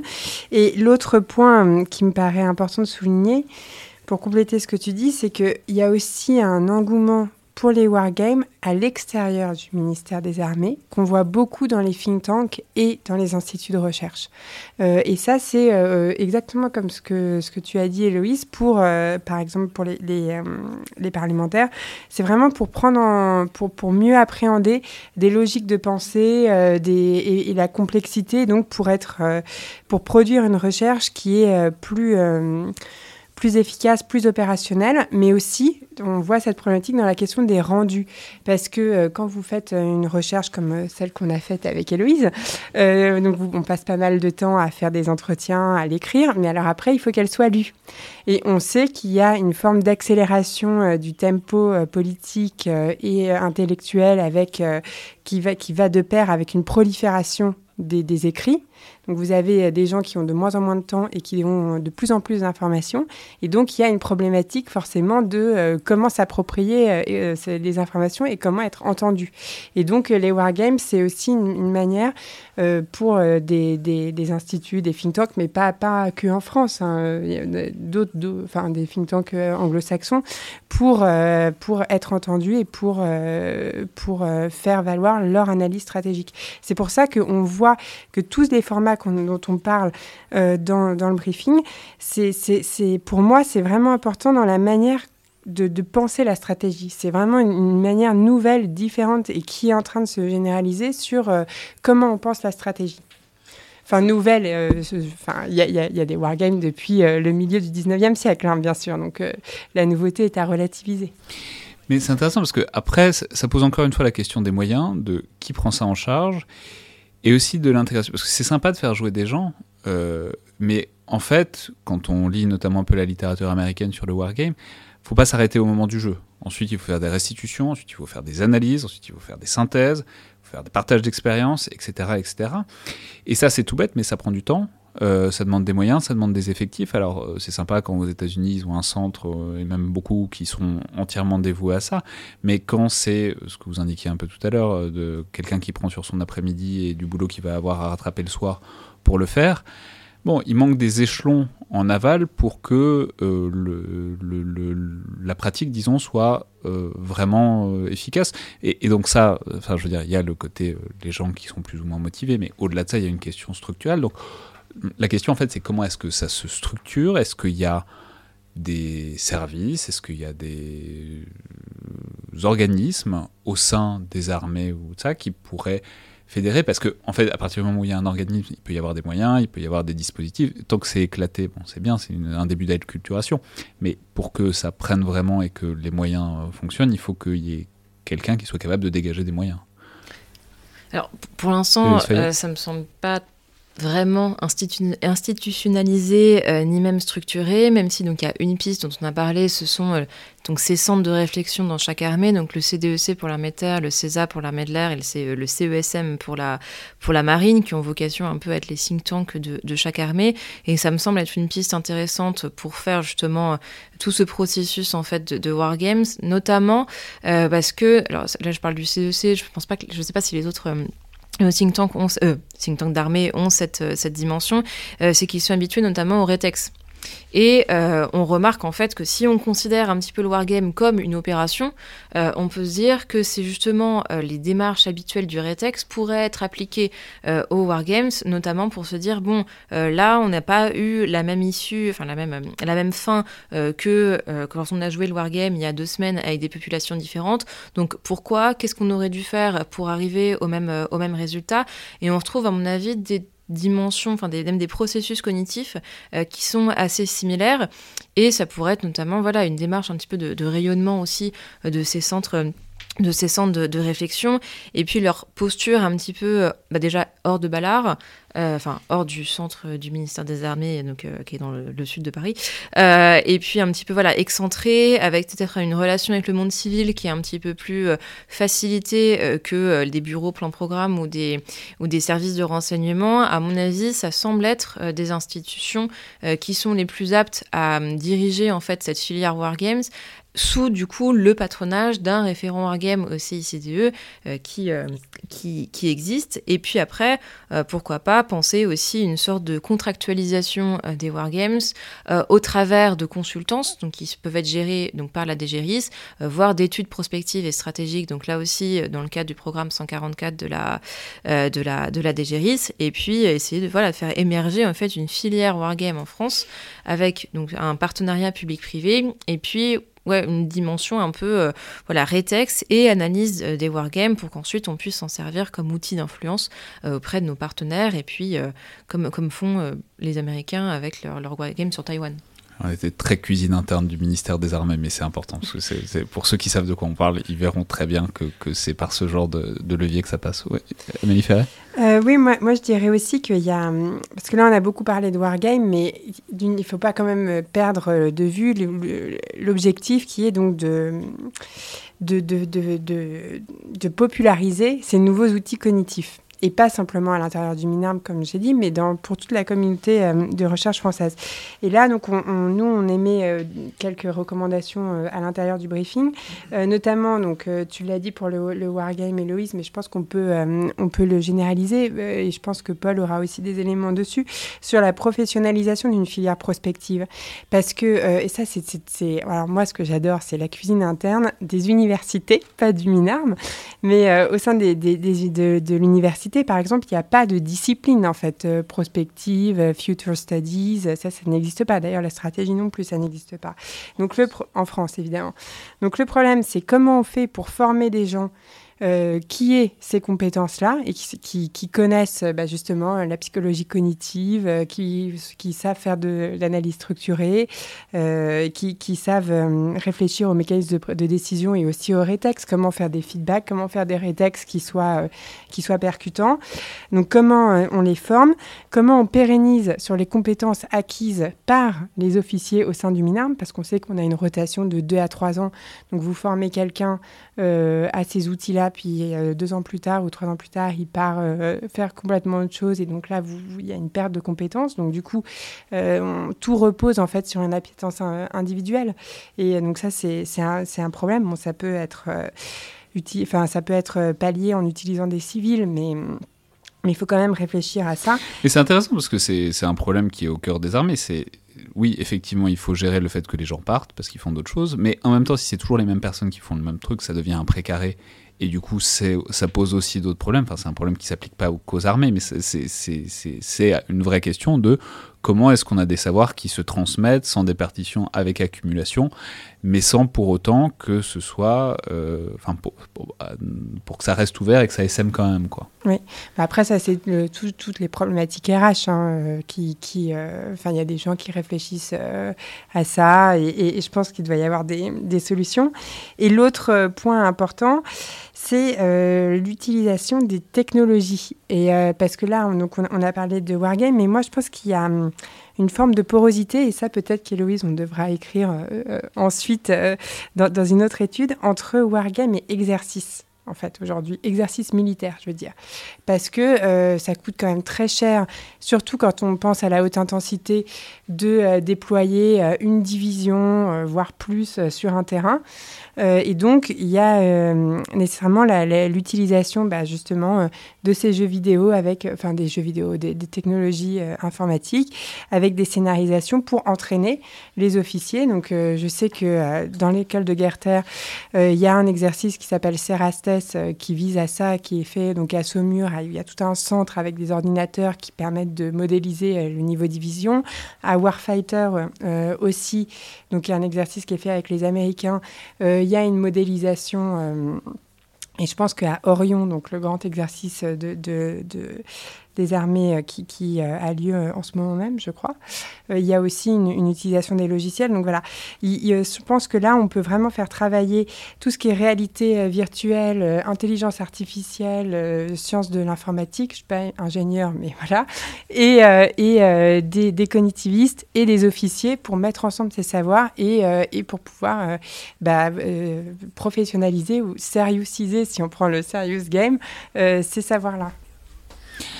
Paul Charon, sur euh, cette euh, préoccupation donc de qui fait de la prospective en France euh, Comment est-ce qu'on les forme Comment est-ce qu'on les recrute Comment est-ce qu'on les fait être entendus. Voilà, comment est-ce qu'on arrive, on se dirige vers peut-être une filière qui, pourrait apparaître? J'en vois pas pour l'instant, euh, et c'est bien, c'est bien le problème. Euh, il y a effectivement des, des, gens qui sont très intéressés par la question de la prospective et qui en font à droite à gauche. Donc il y a une dissémination qui est pas, qui est pas forcément négative, mais, mais mais à un moment, il faut euh, bien sûr rationaliser un petit peu tout ça. Euh, pas forcément, je ne suis pas sûr que la, création d'une agence qui serait euh, dédiée à la prospective soit la bonne solution. Je pense qu'il faut en faire dans différents lieux. Mais par contre, il faut professionnaliser. ce que disait Amélie tout à l'heure. Et, quand on regarde ce qui s'est passé aux États-Unis, c'est un, un, peu ça qui a eu lieu. Alors moi, je regarde plus ce qui se fait du côté des services de renseignement que du côté de l'armée, mais dans les années 2000, ils ont professionnalisé. La CIA a créé une nouvelle fonction qui est celle de facilitateur. Un facilitateur, c'est un spécialiste des techniques d'analyse structurée. C'est un analyste. Alors les techniques d'analyse structurée, on en a un petit peu parlé euh, par la bande tout à l'heure, mais pas vraiment. Donc expliquez-nous ce que c'est. Ok, euh, rapidement, c'est euh, un... pas rapidement ou pas rapidement Non, pas, bah, pas, rapidement alors. Euh, non, les techniques d'analyse structurée... Ce que je veux dire, c'est qu'on on a déjà parlé de la préoccupation oui. que c'était tout à l'heure de, de, de, de, contourner les biais cognitifs tout à fait. en raisonnant à plusieurs et selon des méthodologies propres. Voilà. Bah, disons que les techniques d'analyse structurée sont des... c'est un catalogue de méthodes euh, utilisées par les services de renseignement et notamment la CIA et qui vise justement à surmonter ces biais. Alors, ça peut être des biais cognitifs, mais des biais bureaucratiques aussi, hein, tout simplement. C'est-à-dire euh, euh, comment on fait en sorte d'être capable de produire une note qui va à l'encontre de ce que pense le chef. Euh, voilà, ce, genre de choses. Et ce qui est intéressant dans la naissance des... des, comment on fait? on en parlera après. Euh, dans la naissance des, techniques d'analyse structurée, déjà elles sont très anciennes, puisque ça, date des années 60. Enfin, en tout cas, l'origine se trouve dans les années 60, et ça part du contre-espionnage en fait. C'est dans le cadre de l'affaire Nosenko. Donc Nosenko, c'était Yuri Nosenko, c'était un colonel du KGB qui a fait défection aux États-Unis en 1964. Et euh, le drame, c'est qu'il est accueilli aux États-Unis, mais il n'est pas vraiment cru. Et euh, qu'on est dans une époque, euh, voilà, un peu, en, la CIA est un peu hystérique. Euh, donc il vient d'avoir le, cas Kim Philby, James Angleton qui dirige le contre-espionnage s'est senti trahi puisqu'il connaissait Philby.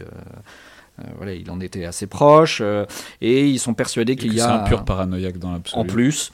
Donc il était persuadé qu'il y avait un master plot donc, au sein de la CIA et d'autres services de renseignement avec des, des tops soviétiques un peu partout jusqu'à très haut niveau. Et six mois avant la défection de, de euh, de Nosenko, Golitsyn avait fait des défections via, via, via la, la Suède, la Finlande, la Finlande. Et, euh, et Golitsyn explique à Angleton et à la CIA que euh, le département D, qui a été créé en 1959 au sein du, du KGB, D pour Disinformatia, donc euh, des informations, a notamment pour tâche de discréditer les transfuges. Et donc il dit attention, dans les mois à venir, il n'est pas impossible que le KGB monte une opération contre moi. Nosenko arrive six mois plus tard et la CIA pense que c'est en fait un agent double et qu'il est là pour intoxiquer la CIA.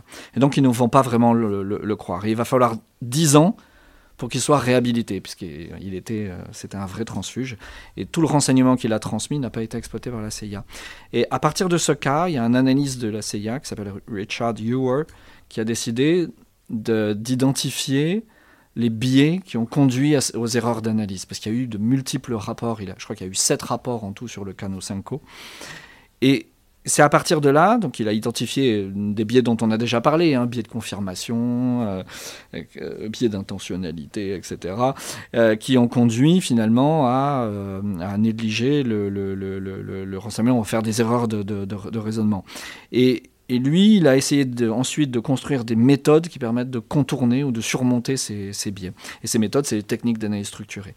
Elles vont émerger progressivement dans les années 80-90, mais elles vont s'imposer finalement après le 11 septembre, en 2004, avec la réforme de la formation des, analystes de la CIA.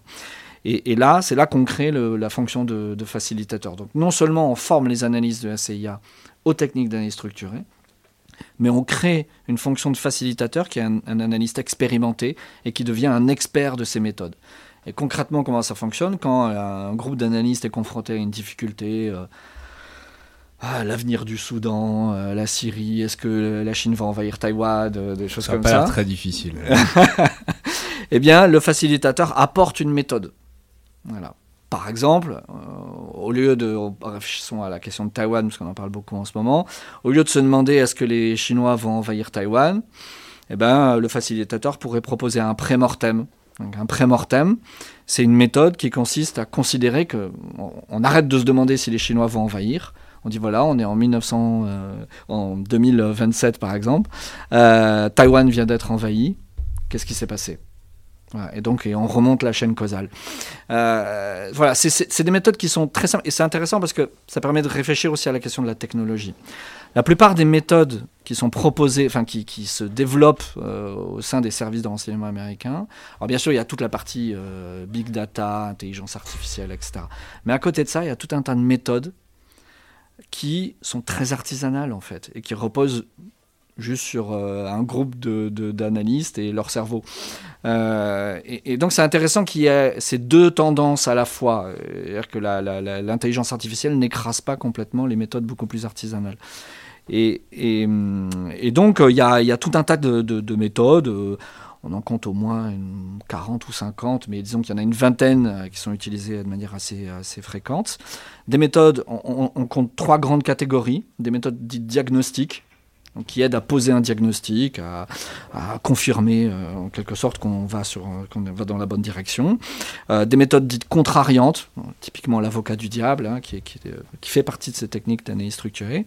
Et puis les méthodes dites imaginatives, donc qui sont là plutôt orientées vers le renseignement d'anticipation.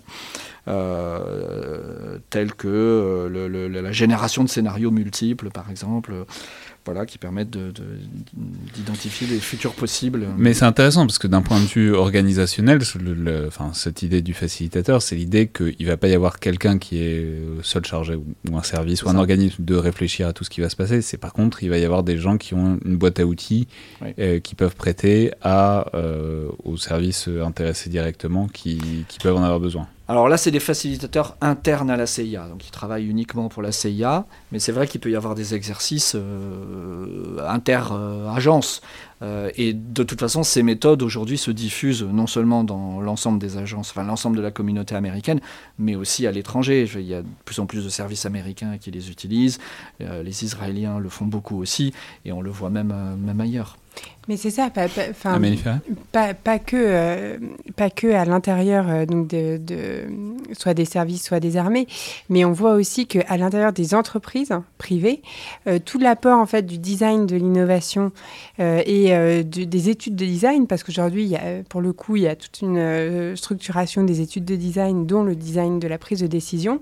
Et eh ben, les entreprises, elles vont pour résoudre des problèmes de management ou alors pour faire de la stratégie d'entreprise, justement faire appel à des personnes qui sont spécifiquement euh, chargées de faire, d'avoir cette boîte à outils pour euh, organiser la, discussion et pour faire advenir euh, soit une stratégie, soit pour résoudre des conflits à l'intérieur de, de l'entreprise.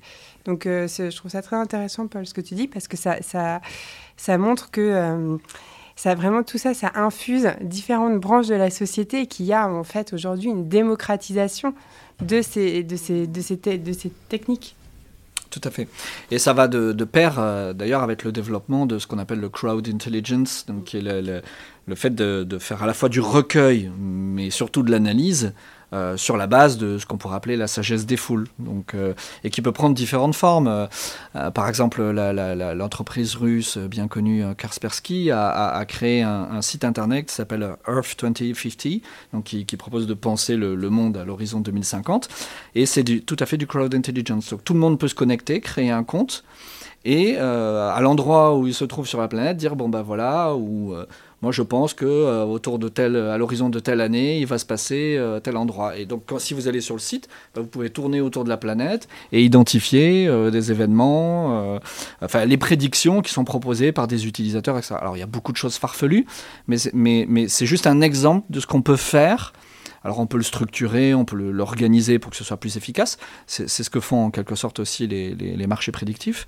Mais, euh, mais... Les marchés prédictifs, il faut re-rappeler ce que c'est, on en avait parlé dans un épisode avec Florence Go, mais globalement c'est un truc très étrange, euh, mais ça marche. Euh, mais ça marche. C'est Avec certaines limites, mais ça marche. C'est l'idée que, en fait, pour plein de problèmes complexes, je sais pas, la Chine, Taïwan, mais plutôt dans, dans le passé, en gros, vous pouvez interroger des experts et vous pouvez aussi interroger des gens qui n'y connaissent rien, mais beaucoup. Et en fait, si on regarde, souvent, les gens qui n'y connaissent rien, quand on, il y a des méthodes hein, pour euh, les faire voter, etc.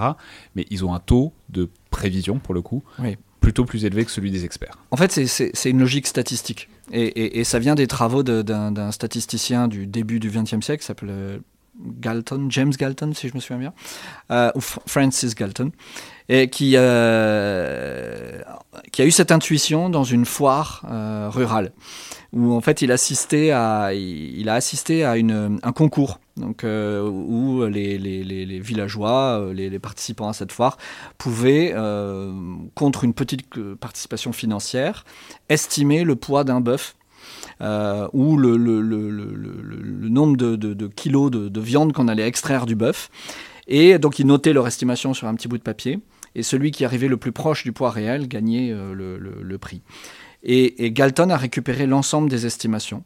Et il s'est rendu compte que euh, l'erreur moyenne était de, je, dis une, bêtise, hein, mais quelque chose comme 5 kilos. C'est-à-dire que l'erreur moyenne, c'était 5 euh, kilos ou 50 kilos, euh, bon, peu importe. mais quand on faisait la moyenne des erreurs, là, on arrivait à 500 grammes de la bonne réponse. Et en faisant la médiane, euh, il arrivait, non, la, médiane était à 500 grammes et la moyenne, il arrivait à euh, quelque chose comme 100 euh, grammes du, poids. Donc en fait, l'idée de ces marchés prédictifs, c'est de se baser sur cette logique statistique qui fait qu'en fait, collectivement, on corrige les erreurs des uns, corrige les erreurs des autres. Il y en a qui vont surestimer le poids, d'autres qui vont le sous-estimer. Et quand on met ensemble ces estimations, eh ben, on, arrive euh, proche de la, réponse.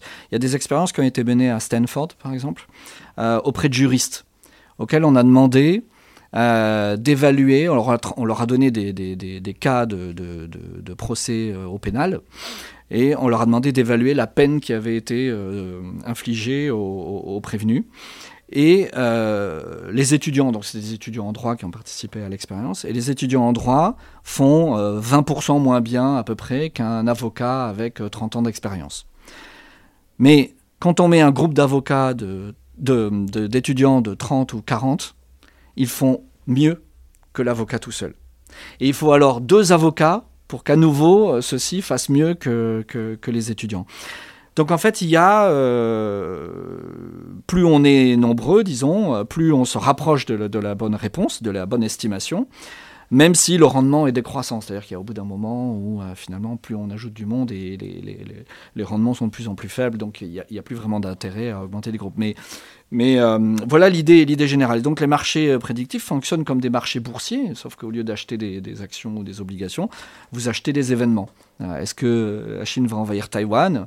Euh, oui, non. Si, si vous, vous achetez du oui, si le oui euh, passe, eh ben, vous gagnez 100. Si le oui passe pas, vous, vous gagnez 0. Ah, vous voulez dire ça, c'est les gens qui sont dans le panel? Là, les gens qui sont dans, sur le marché. Ils misent sur le truc. Ils misent, ouais. Et ce qui se passe, c'est que quand la plateforme commence, demain vous pouvez vous inscrire sur la plateforme d'Hypermind. Nous, on a, travaillé avec Hypermind. On a fait une expérience avec eux, on leur a soumis des questions, etc. Euh, vous vous inscrivez, vous avez un espèce de capital de départ, si vous voulez. Et euh, quand vous répondez bien, bah, vous gagnez de l'argent. Euh, quand vous répondez mal, vous en perdez. Et au bout d'un moment, si vous répondez trop souvent mal, vous n'avez plus de capital, vous êtes exclu de la plateforme. Donc plus la plateforme dure, plus elle est efficace, puisque ne reste sur la plateforme que ceux qui parient bien. Voilà. Et l'intérêt de ces plateformes, c'est qu'effectivement, elles font beaucoup mieux que les sondages, mais elles font aussi beaucoup mieux que les experts. En tout cas, quand les experts travaillent tout seuls dans leur coin. Euh, voilà, donc c'est ça, c'est assez fascinant. Euh, c'est troublant pour des chercheurs d'ailleurs, mais euh, il y a quand même une limite très importante. c'est qu'un marché prédictif ne peut répondre qu'aux questions qu'on lui pose. Donc oui, est-ce que la Chine va envahir Taïwan? Oui, très bien.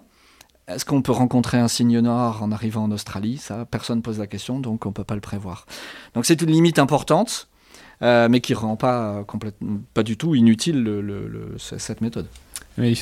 Oui, moi je dirais simplement euh, sur euh, qu'est-ce que ça veut dire pour le rôle des chercheurs que il faut pas, en fait, l'analyse qu'on fait de ces trouvailles-là, de ces savoirs-là, elle ne veut pas dire que la compétence ne joue pas dans la possibilité de faire des bonnes productions, justement.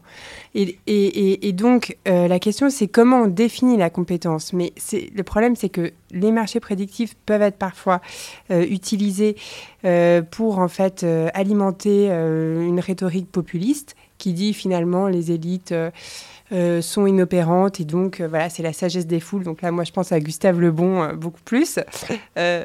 Et, alors que quand on regarde dans le détail pas du tout.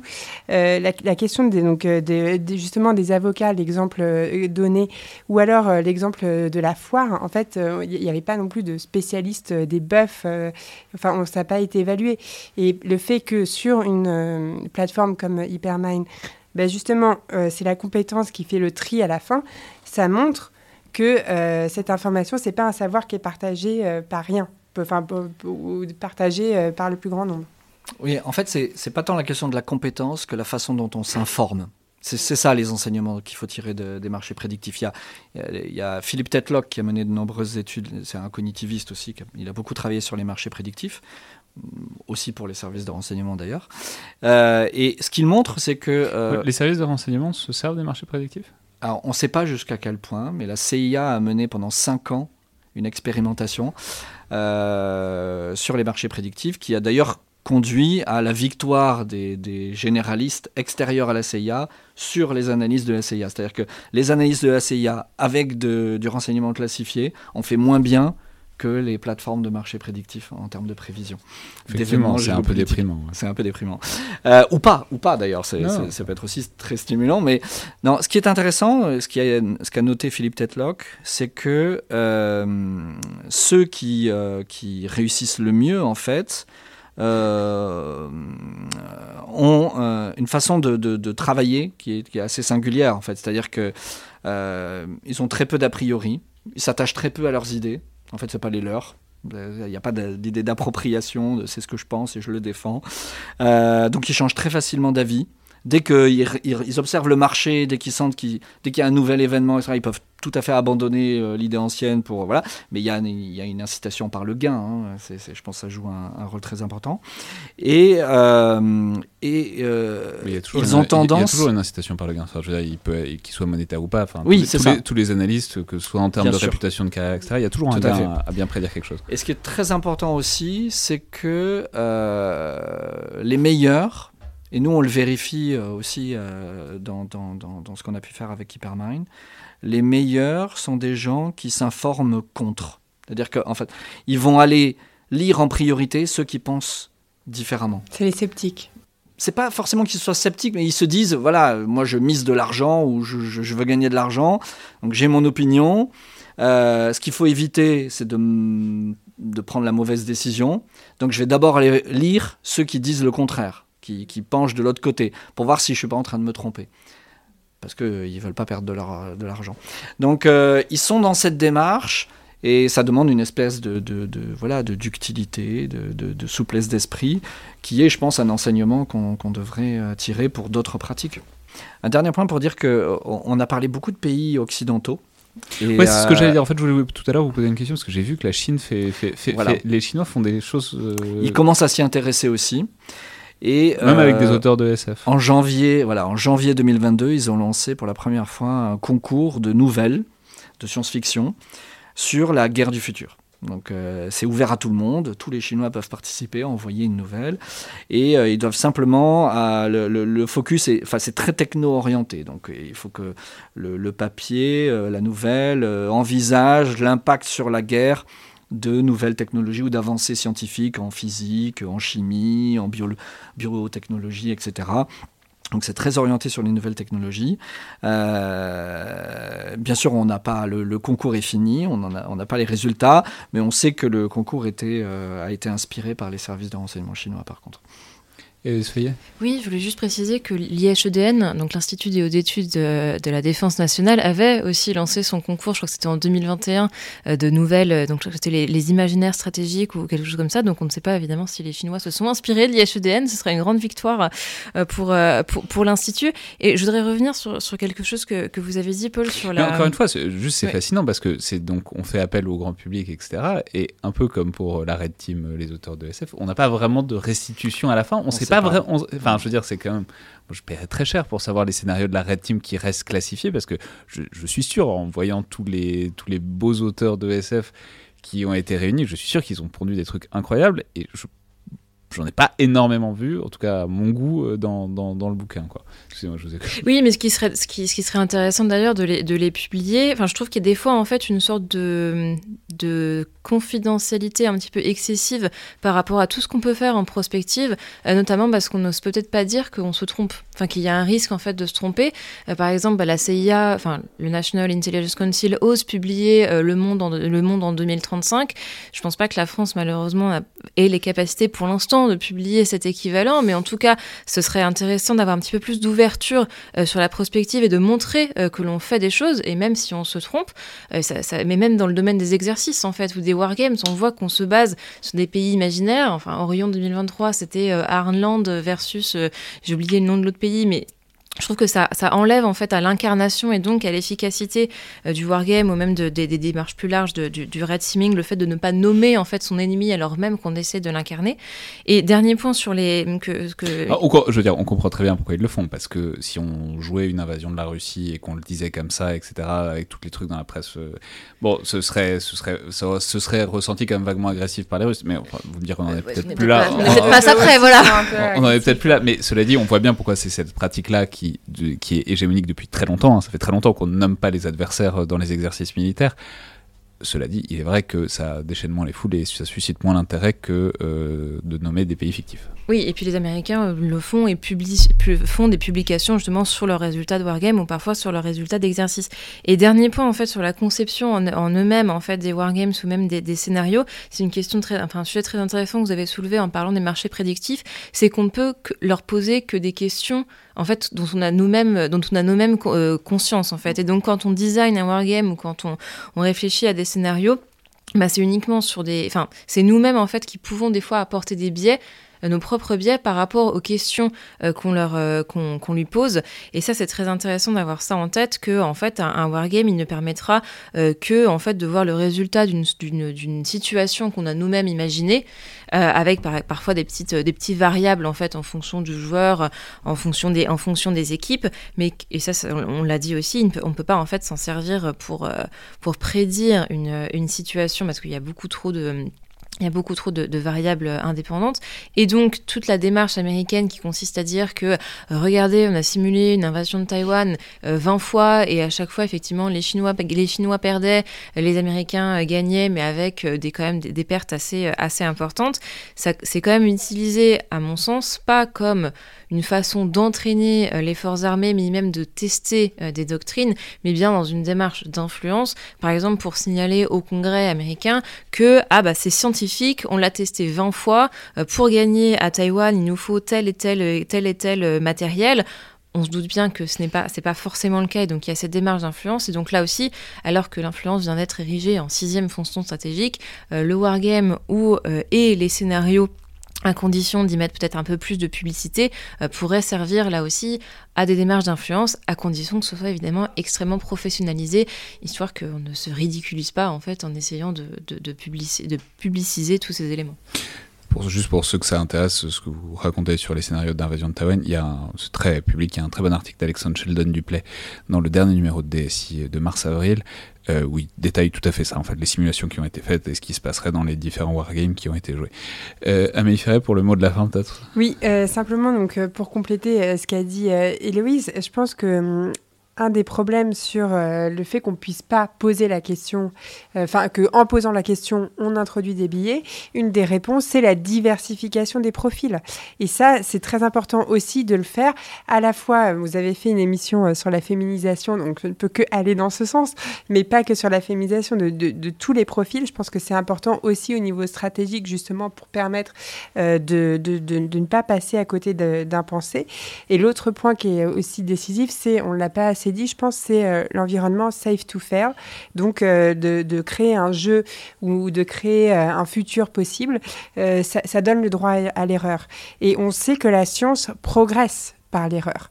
et, et, donc le problème en France, c'est qu'on a vraiment besoin dans notre système éducatif, mais aussi dans nos réflexes de, de, pensée, de dédramatiser l'erreur et de ne pas être averse au risque intellectuel. Oui, c'est très. Et en plus, c'est quelque chose que vous avez dit aussi tout à l'heure, mais il y a un vrai problème hiérarchique, il y a un vrai problème culturel par rapport à ça. De... Le jeu permet, dans une certaine mesure, quand il est bien compris, de contourner ça, mais ça, ça ne nie pas. Ça ne... Mais c'est vrai qu'il y a un problème, on en parlait il y a longtemps avec Antoine Bourriaud, voilà, quand un général 4 étoiles joue contre un aspirant ou un lieutenant, eh ben, il n'a pas forcément envie de perdre. Donc c'est pour ça qu'il ne faut pas forcément les faire jouer ensemble, ou si c'est le cas, il faut vraiment bien leur expliquer, etc. Et ça renvoie aux problématiques d'homogénéité de la pensée dont on a esquissé à un moment, mais qui, qui, sont réelles. Voilà, dans les armées, on forme les gens et on les forme dans un certain moule. Il faut réussir à permettre la pensée divergente, même à l'intérieur d'un moule originel relativement similaire. Ce que fait le collimateur si vous le dites, j'espère en tout cas. Euh, merci beaucoup à tous les trois pour cette discussion très riche, très longue aussi, mais c'est toujours ça quand on est à trois. Et puis c'était une discussion très agréable puisqu'on a en plus fait des tours par euh, les abeilles, les bœufs et euh, l'organigramme du ministère des Armées, ce qui est toujours, ce sont toujours des excursions extrêmement plaisantes. Merci beaucoup à tous les trois. Donc Paul Charon, donc directeur du domaine renseignement anticipation et stratégie d'influence à l'IRSEM, et euh, Amélie et Louise Fayet, donc chercheuse au Centre des, des études de sécurité de l'IFRI et autrice de euh, ce briefing stratégique de l'IFRI intitulé Imaginer au-delà de l'imaginaire, Red Teaming et Serious Games au service de l'anticipation et de la prospective, qui évidemment est librement disponible sur le site de l'IFRI, qui est par ailleurs pas très long, c'est une quinzaine de pages, ça se lit très facilement et très bien. Merci beaucoup à tous les trois. Merci, Merci. à vous. C'était donc le Collimateur, le podcast de l'Institut de recherche stratégique de l'école militaire. Je vous rappelle que toutes les remarques, retours, commentaires, notes, etc. sont appréciées par mail sur les réseaux sociaux de l'IRSEM ou sur les euh, plateformes dédiées d'Apple Podcast ou de SoundCloud. Merci à toutes et tous et à la prochaine.